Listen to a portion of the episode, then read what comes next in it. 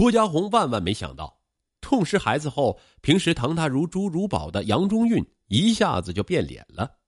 这下他也终于明白，杨中运根本不曾爱过自己，自己不过就是一个玩物，一个替他生育的机器而已。郭家红抓起病床上的被子，掩住脸庞，眼泪像断了线的珠子一样掉下来。之后，杨中运再也没看过郭家红，甚至连他电话也不接，只让人往他账户上打了十万块钱的分手费。郭家红是又生气又伤心，只身去了外地。郭家红消失了一段时间后，杨中运仿佛一点都不着急，杨中鹏却按耐不住了。他想，堂哥的私生子胎死腹中。自己和郭家红有名无实的婚姻也该收场了，可当他好不容易联系上了郭家红，央求他回来一趟跟自己办理离婚手续时，郭家红气得对他一通狂吼：“告诉你，想离婚可以，给我拿一百万，否则你别想离婚。”说完，咔的一声挂了电话。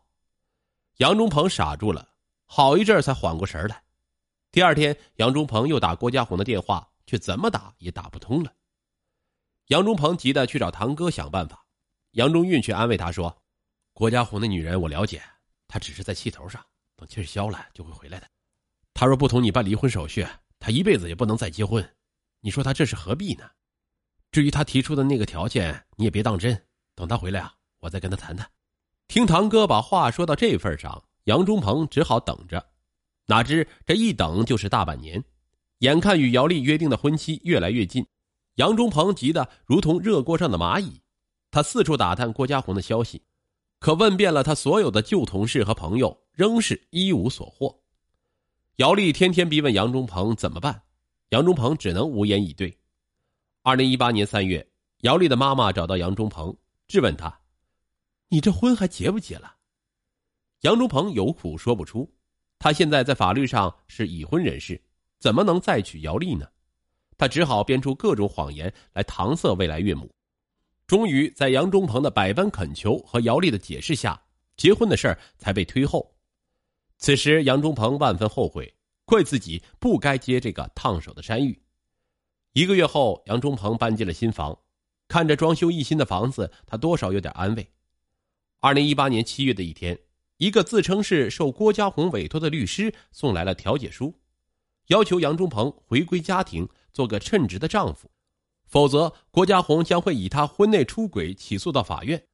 律师还告诉他，郭家红已搜集了许多他婚内出轨的证据，请他尽快与郭家红女士进行调解。拿着调解书的杨中鹏顿时呆若木鸡，回过神来后，他当即找杨中运商量，可杨中运却在国外考察，听闻情况后让他不要慌张，一切等他回来再商量。可杨中鹏却沉不住气。很快，通过律师联系上了郭家红，质问他为什么这么做。郭家红充满怨恨的告诉他，自己才是真正的受害者。当初痛失腹中胎儿后，杨中运对自己不闻不问，他万念俱灰，只想尽快逃离这个令他伤心的城市。可他不敢回老家，只好投奔在武汉的一个闺蜜杨玲。当杨玲得知他的遭遇后，气愤不已，更替他不值。杨玲在一家律师事务所工作，熟悉法律条款，就建议郭家红拿起法律的武器为自己讨个说法。他告诉郭家红：“既然你跟他堂弟办理的结婚证是真实有效的，在法律上你们就是合法夫妻。他堂弟结婚后购买的房产应属于你们夫妻俩共同财产，理应有你一半。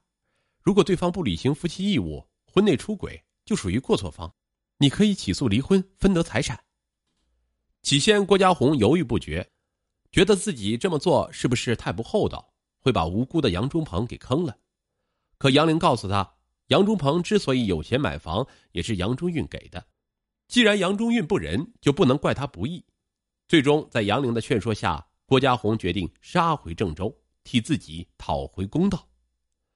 杨中鹏打电话给郭家红，郭家红冷笑着对他说：“说到底是杨中运对不起我。”不过你也是个帮凶，你现在有两条路可选，要么跟我假戏真做，要么就净身出户，不然我咽不下这口气。杨忠鹏气的是当场一口回绝，两人不欢而散。对杨忠鹏来说，要他和郭家红做真夫妻，这绝对不可能。自己怎么能同一个被堂哥包养过的女人过一辈子呢？可如果选第二条路，他又怎么舍得把新买的房子、车子拱手让给这个贪婪的女人呢？杨忠鹏只好将此事告诉姚丽，姚丽震惊不已。他万万没想到，杨忠运的情人居然打起了自己未婚夫的主意。他让杨忠鹏带着自己去找郭家红，气冲冲的骂道：“当初说好了，你们是假结婚，给孩子落了户就离。现在孩子没有了，又不是杨忠鹏的过错，你凭什么赖着他？”要不是因为你，我和杨忠鹏早就结婚了。我们都没有怪你，你怎么能恶人先告状呢？我告诉你，做人可不能这么无耻。郭家红也怒了，手指着姚丽的鼻子，大声的吼道：“你算哪根葱？也敢来跟我叫板？我是杨忠鹏名正言顺的老婆，我们有民政局的结婚证，你有吗？你就是个小三儿，勾引我丈夫的狐狸精！你给我滚出去！”姚丽哪受过如此的侮辱？她哆嗦着嘴唇，说不出话来。气的是眼泪直流，一扭头冲出门外。杨冲鹏见女友被气跑，脸上也变了色，冲着郭家红骂了一句：“你就是个不要脸的混蛋！”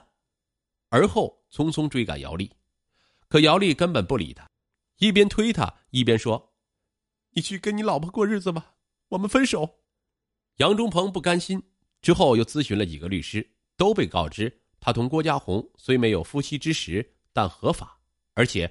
出轨属实，如若要离婚，对方至少可以分一半家产。此时，杨忠运和傅娟远在国外，无法商量。姚丽又闹着要分手，杨忠鹏一个头两个大，他肠子都悔青了。一想到郭家红，恨得牙痒痒。他想要是这个女人能凭空消失就好了。经过几天的厮守，杨忠鹏决定铤而走险，干脆神不知鬼不觉的灭了郭家红。杨忠鹏通过几天对郭家红的跟踪观察，发现郭家红租住的地方正在道路维修，常常夜里没有路灯，因此通行的人也比较少，而且也没有监控。杨忠鹏决定制造一场车祸。二零一八年八月二十三日下午，杨忠鹏开着车守候在郭家红住的地方，直到晚上八点左右，天色已经暗下来，他才看到郭家红回来。说时迟，那时快。杨忠鹏一脚猛踩油门，将车驶了过去。由于杨忠鹏没有开车灯，当郭家红发现有车靠近自己时，赶紧往旁边躲，但已经来不及了，只啊了一声便被撞倒在地。杨忠鹏见郭家红被自己撞倒，吓得逃之夭夭。大约十分钟左右，郭家红被路过的人发现，送到附近的医院。通过检查，郭家红的腰椎断裂，右腿骨折。苏醒后，郭家红向当地公安局报案，并提供了线索。二零一八年九月十一日，当地公安局根据郭家红提供的线索，通过技术手段，将逃到中牟老家的杨忠鹏抓捕归案。杨忠鹏对自己所犯的罪行供认不讳。目前，郭家红仍在医院接受治疗。而得知这一切的杨忠运追悔莫及，妻子傅娟也知晓了此事，但考虑到杨忠鹏的前途。夫妻俩正努力说服郭家红放弃起诉，愿意给他提供医疗和生活保障。